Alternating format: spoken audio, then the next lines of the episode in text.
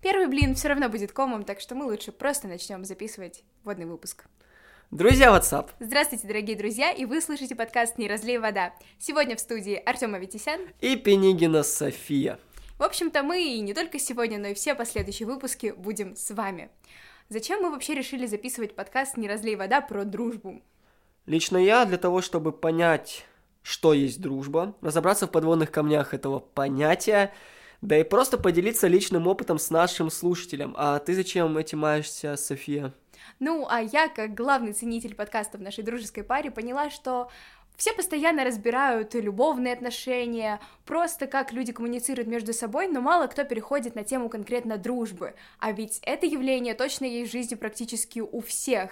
И часто возникают вопросы, и ты не знаешь, а нормально ли дружить вот так, или когда ваши отношения зашли в какой-то новый этап, поэтому об этом мы и хотим поговорить. Да, друзья, для нас действительно это ноу-хау, новшество. Мы решили попробовать себя в записи подкастов и уверены, что из этого что-то выльется интересное.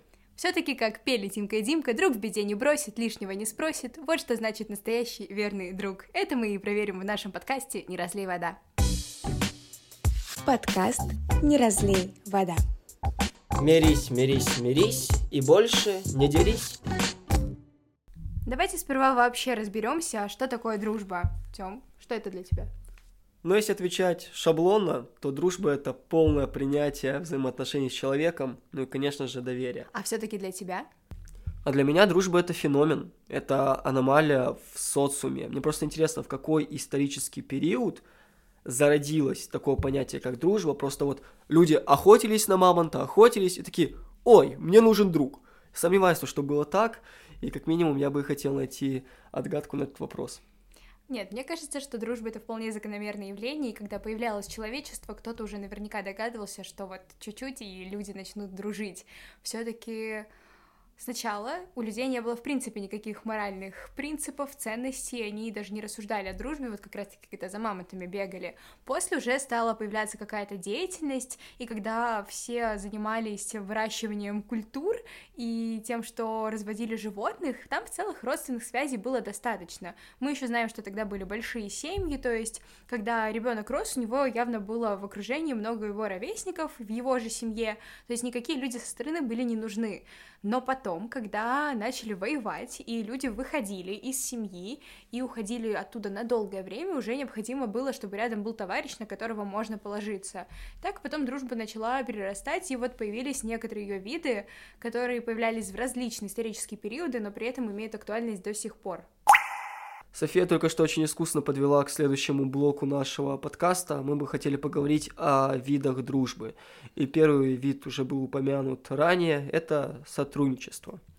И очень хорошо, что те виды, которые ты сам определил, соотносятся как раз-таки с историческими этапами развития общества и дружбы. И после того, как люди начали воевать, и у них появилась потребность в друге сотруднике, а в Древнем Риме, например, уже появилась потребность в игровой дружбе. То есть люди просто вместе веселятся, а, производят различный досуг. Это то же самое, что сейчас на рыбалку вместе с другом ездить.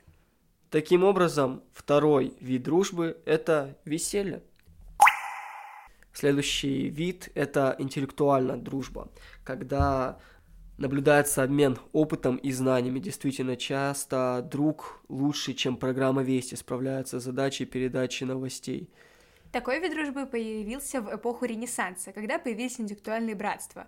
У людей возникла потребность в не просто проведении общего досуга, а в каком-то конкретно общем занятии, которое несет какую-то пользу.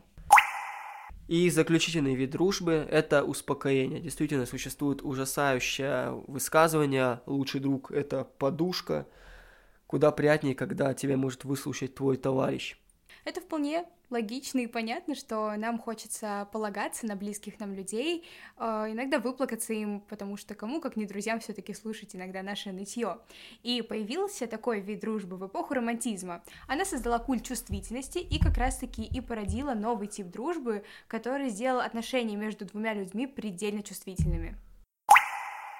И коль лишь тема подкаста «Не разлей вода» — это дружба, нам хочется, чтобы наши друзья тоже принимали участие в наших выпусках.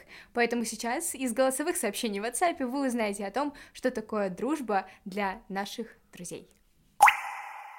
Меня зовут Оля. Для меня дружба — это полное принятие человека, его минусов, его особенностей, доверие, взаимное понимание, взаимный интерес к проблемам и увлечениям друг друга, поддержка и тяга к совместному времяпрепровождению. Так, всем добрый вечер. Меня зовут Артем. Я друг Артема Витяна. В общем, вопрос звучал, что такое дружба. Я отвечу на него коротко и ясно.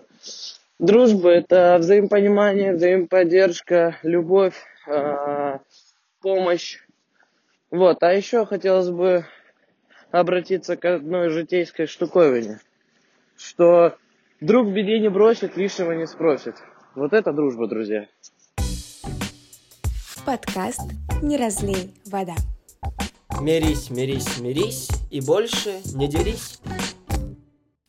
Так, как там пели Тимка и Димка? Друг в беде не бросит, лишнего не спросит. Мы сейчас не в беде, верно? Верно?